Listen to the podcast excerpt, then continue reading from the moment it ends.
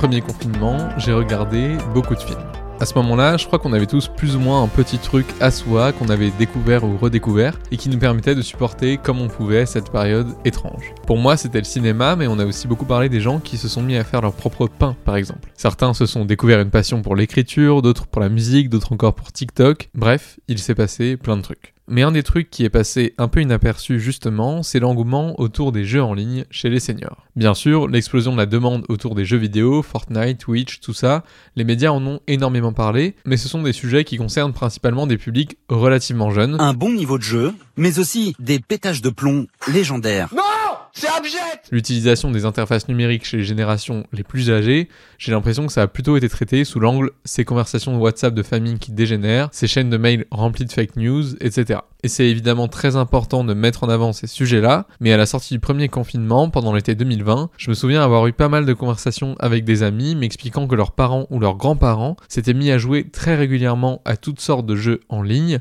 Sudoku, Bridge, Belote, jeux de mémoire, peu importe. J'avais vraiment beaucoup de gens autour de moi qui me faisaient comprendre que j'étais passé à côté d'un vrai phénomène. Il est donc l'heure de se rattraper avec ce troisième numéro de la deuxième saison de Mise à jour, consacré au succès des jeux en ligne chez les seniors.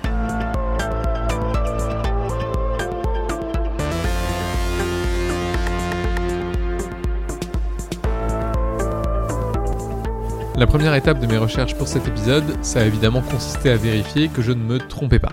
Ou pour le dire autrement, qu'au-delà des témoignages de mes amis, de ce que j'entendais autour de moi, il y avait une véritable tendance de fond à explorer. Visiblement, c'est bien le cas, et c'était même déjà bien le cas avant la pandémie. D'après un baromètre de la marque Cogedim Club qui date de 2016, 35% des seniors pratiquaient déjà à l'époque des jeux soit en ligne, soit via des applications. La moyenne d'âge des utilisateurs de jeux vidéo au sens large, c'est-à-dire une définition qui va de Minecraft à Pokémon Go en passant par Candy Crush, elle est même passée de 21 ans en 2005 à 34 ans en 2016. Plusieurs facteurs peuvent expliquer ce phénomène, notamment le gaming sur navigateur et l'essor du jeu sur smartphone qui touche toutes les générations, y compris les seniors. Éclatez tout avec les Candy Crush Boosters.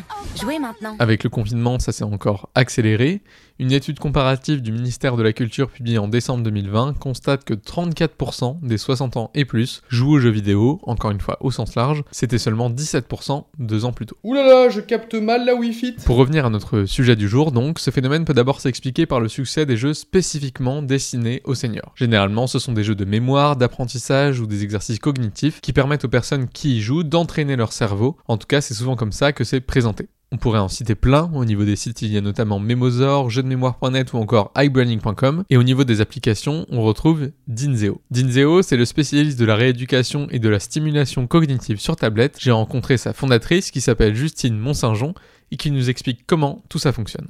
Alors quand, quand on a créé Dinzeo, euh, à l'origine en fait j'étais juste, euh, je m'étais présentée comme bénévole dans une maison de retraite et on m'avait proposé de jouer avec euh, avec les résidents et on me donnait des jeux que je donne à mes enfants aujourd'hui et ils me disaient mais vous nous prenez pour des enfants et ça marchait pas du tout. Et en tant que bénévole, bah, le lendemain j'étais venue avec mon iPad et c'était vraiment au tout début de, de l'iPad parce que c'était en en 2012-2013. J'ai vu avec l'iPad et il y avait vraiment l'effet ah on peut faire des choses, euh, on touche l'écran, euh, euh, on touche l'écran, ça bouge et ça avait vachement plu.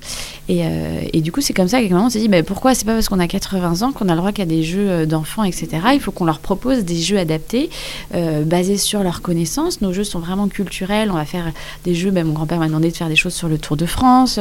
les grands-mères aiment beaucoup cuisiner, donc on va faire des choses sur les recettes de cuisine, voilà, des pot-au-feu. Ben voilà, on, part de leurs connaissances pour les stimuler, stimuler leur mémoire et leur apporter du bien-être. Alors là, justement, on est devant l'écran d'accueil de l'application. Est-ce que vous pouvez nous présenter les jeux et nous faire une petite démonstration éventuellement? Euh, Donc là, vous avez mon jeu. Je vous montre mes jeux préférés. Panurge, c'est un jeu où il faut enfermer un mouton dans un enclos. C'est un jeu de stratégie. Des enclos le plus possible, et ça va jusqu'à jusqu'à six moutons. Euh, poème perdu, vous avez euh, des poèmes de la littérature française ou des fables de La Fontaine euh, à trous qu'il faut compléter. En fait, l'idée, c'est de travailler sa mémoire avec des activités qui plaisent. Évidemment, vous avez des quiz de culture G, vous avez du sudoku. Là, un jeu de géographie où faut placer les départements français, les pays européens ou les États américains. vous voulez jouer à quoi? Vous voulez réviser vos fables de La Fontaine? Allez. Allez, tac. Hop, donc je me connecte à mon profil. Je lance poème perdu. Alors, le corbeau et le renard. Donc, mettre corbeau sur un arbre? chercher. Bonne réponse. Et c'est quoi l'intérêt selon vous de faire ces jeux-là sur tablette? Euh, par rapport à un ordinateur ou à un smartphone par exemple Euh, on les a fait tout simplement sur tablette parce qu'on a travaillé ces jeux avec des neuropsychologues, des psychomotriciens, des orthophonistes, ergothérapeutes. Et en fait, euh, quand vous êtes, quand vous jouez sur ordinateur, les fonctions cognitives qui sont travaillées sont pas les mêmes. C'est-à-dire la plus grande difficulté pour les gens, c'est la souris qui coordonne ce qu'on voit à l'écran. Et quand on joue sur tablette, du coup, on peut travailler beaucoup plus de fonctions cognitives. et puis c'est plus intuitif parce qu'il y a le doigt qui, qui se place, etc. Par exemple, le jeu puzzle, euh, où vous avez, donc là je lance un puzzle, hop, on va trouver un tableau, on va faire la Joconde, hop, un grand classique. En fait, ce jeu-là, on l'a travaillé avec une psychomotricienne qui voulait reproduire ces petits mouvements. Vous savez, quand on avance en âge, on a de l'arthrose qui peuvent se mettre sur, euh, sur, euh, aux, articulations des doigts. Et en fait, ces petits gestes qu'il faut faire pour travailler sont très difficiles à reproduire dans la vie quotidienne parce qu'on on fait rarement euh, des exercices avec ses doigts. Et en fait, le fait de travailler sur tablette et de faire des puzzles et de bouger les pièces dans tous les sens, ça fait exactement travailler ça. Mais quand vous êtes sur un ordinateur, ben voilà, bouger des pièces de puzzle pour faire un puzzle, c'est beaucoup moins intuitif, c'est moins sympa, euh, on voit moins bien. Alors que là, vous voyez, je bouge du doigt, hop, et je vais reproduire mon puzzle. Voilà pour Dinzeo et pour les jeux de mémoire qui se déroulent en ligne. Mais un autre cas qu'il me semble intéressant de noter, c'est celui des jeux qui ne se déroulent pas uniquement en ligne, mais qui ont été obligés avec le confinement de s'adapter. On le sait, les jeux de cartes sont particulièrement populaires chez les personnes âgées, donc je crois que ça vaut le coup de s'arrêter quelques instants là-dessus. Pour être encore plus précis, prenons un exemple concret, celui du bridge. J'aurais pu vous parler de la belote, du tarot ou encore du rami, mais l'épisode aurait duré des heures, donc tenons-nous-en au bridge. Le bridge, c'est La Fédération française de bridge, pour vous donner une idée, ça représente 1130 clubs et entre 90 et 95 000 bridgeurs réguliers. Le bridge, ça se pratique avec un jeu de 52 cartes par 4 joueurs, où deux équipes composées de deux partenaires s'affrontent, c'est-à-dire en principe en face à face. Sauf qu'en mars 2020, forcément, tout ça a été quelque peu chamboulé. C'est ce que m'a raconté Franck Riem, qui est président de cette fameuse Fédération française de bridge, et à qui j'ai d'abord demandé ce qu'il s'était passé pour lui et pour les bridgeurs en mars 2020. Bah, écoutez, ce qui se passe, c'est qu'en premier, c'est un choc énorme, bien sûr. En fait, je veux dire, c'est un choc à la fois, euh, je veux dire, puisqu'on a une partie de notre notre po- population qui est qui est plus âgée, quoi. hein. je veux dire, les euh, les en fait sont constitués essentiellement de ce qu'on appelle effectivement les seniors, même si on a des jeunes et des actifs qui jouent au bridge et qu'on en cherche évidemment de plus en plus. Donc il y a eu en fait une période de réadaptation. Donc là, nous avons lancé à partir du mois de janvier, puisqu'il a fallu le développer à toute vitesse, une nouvelle plateforme qui s'appelle Real Bridge qui permettait de jouer en ligne comme à la table, puisqu'on se voyait et on se parlait. Et donc ça, ça a été une vraie révolution. Et 1, et 2, et 3. Musclez votre esprit. Bridgez-vous bien. Rejoignez nos clubs sur bridgez-vous-bien.fr. Fédération française de bridge. Quand j'ai une vraie révolution, donc ça nous a permis, ça a permis en fait à plein de bridgers qui finalement ne jouaient plus de s'y remettre et finalement de retrouver le contact avec un certain nombre de joueurs. Hein, je veux dire, pareil, je sais pas, je veux dire, je prends un club, euh, voilà, qui était en Bretagne où les gens ne, ne s'étaient pas vus pendant un an. Bah, en fait, un jour ils se sont retrouvés à la table de bridge en disant, bah, tiens, est-ce que tu vas bien et tu fais quoi et ta fille va comment? Et Je veux dire, tu étais parti en vacances, etc. C'est-à-dire, on s'est retrouvés à la table de bridge, qui est une table de bridge qui était du virtuel, en se voyant comme on se voit ensemble aujourd'hui et en se parlant comme on se parle aujourd'hui. Hein donc ça, ça a très fortement augmenté le nombre de gens qui ont joué en ligne, hein, puisqu'on est passé en fait à 60% des licenciés de cette année qui ont joué au moins une fois en ligne depuis le deuxième confinement. Et on a d'ailleurs, on a eu des, situations absolument remarquables avec des gens qui étaient des gens même très très âgés, qui se sont mis à l'informatique, euh, qui ont téléchargé la plateforme, euh, qui ont réussi en fait à jouer, en fait à manipuler leur, leur clavier. C'est-à-dire que à la limite, on a gagné énormément de temps sur tous les outils nu- numériques. C'est-à-dire, si on avait voulu avoir le même développement, entre guillemets, en temps normal, ça aurait été absolument impossible. Alors que là, eh ben, les gens, finalement, s'y sont mis. Hein, je veux dire, puisque pour eux, c'était le seul moyen de jouer. Quelque part, on peut dire que le numérique a un peu sauvé le bridge en fait, en tout cas qui lui a permis de continuer presque comme avant. Alors écoutez, très très clairement, très très clairement, euh, je veux dire, euh, le numérique euh, a été notre seule boîte de salut, notre planche effectivement de salut au moment de la, de la pandémie, puisqu'il n'y avait plus de possibilité de se réunir en présentiel. Ça, très très clairement, c'était la seule opportunité pour qu'on continue à jouer. On a même organisé un certain nombre effectivement de compétitions hein, qui ont permis aux gens de se retrouver presque dans les mêmes conditions que le réel. Et finalement, euh, ce lien social, on a pu le préserver au travers du numérique, ce qui, ce qui apparaît comme étant paradoxal, mais c'est bien parce qu'on a réuni des gens autour de la même table, qu'ils ont pu reparler ensemble, recommuniquer ensemble. Donc c'était non seulement une opportunité, c'était même indispensable. Et pour compléter ce que vient de dire Franck Riem, en fait au cours de mes recherches, je me suis aperçu que depuis la pandémie, beaucoup de joueurs de bridge se demandent même s'ils ne préfèrent pas les parties en ligne aux parties en présentiel. Evelyne, par exemple, elle a 64 ans et elle a découvert les parties en ligne avec le premier confinement, alors que ça faisait très longtemps qu'elle jouait au bridge dans le club le plus proche de chez elle, près de Grenoble. La question de savoir si elle préfère le physique ou le distanciel, elle est partagée parce que ça dépend selon elle des plateformes et des circonstances. Voici ses explications.